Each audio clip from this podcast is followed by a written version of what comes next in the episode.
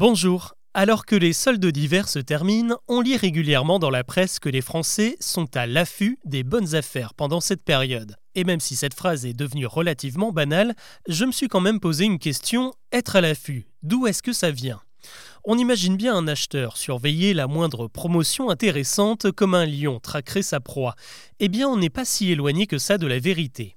Le mot affût est dérivé du terme affûter, et là il n'est pas question d'aiguiser un couteau, au Moyen Âge, affûter signifiait se mettre en position, se placer.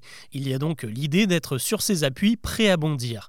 Mais l'étymologie du mot nous emmène un peu plus loin car lorsque les premières armes à feu sont apparues à partir du XVe siècle, on avait l'habitude de les placer sur des supports en bois pour faciliter la visée qu'on appelle un fût.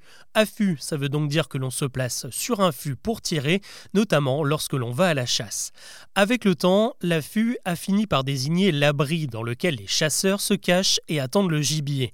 C'est ce qui a donné la véritable expression que l'on connaît aujourd'hui, être à l'affût. Cette petite histoire, c'est aussi ce qui a donné à ce terme une connotation offensive. Quand on est à l'affût, c'est nous qui sommes prêts à passer à l'attaque.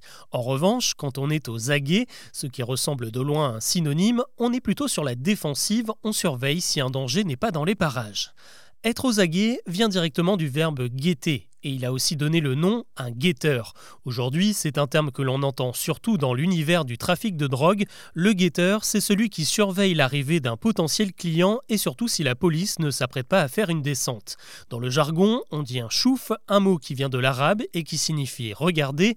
Mais si la langue arabe influence beaucoup le langage urbain d'aujourd'hui, ce n'est pas dans la rue qu'on a d'abord employé ce terme, mais plutôt dans la marine française. Et oui, c'est le surnom que l'on donne sur les bateaux au quartier maître, qui était autrefois chargé de surveiller l'horizon depuis la vigie, le chouf est donc un guetteur plutôt utile à l'origine, à l'affût du moindre danger.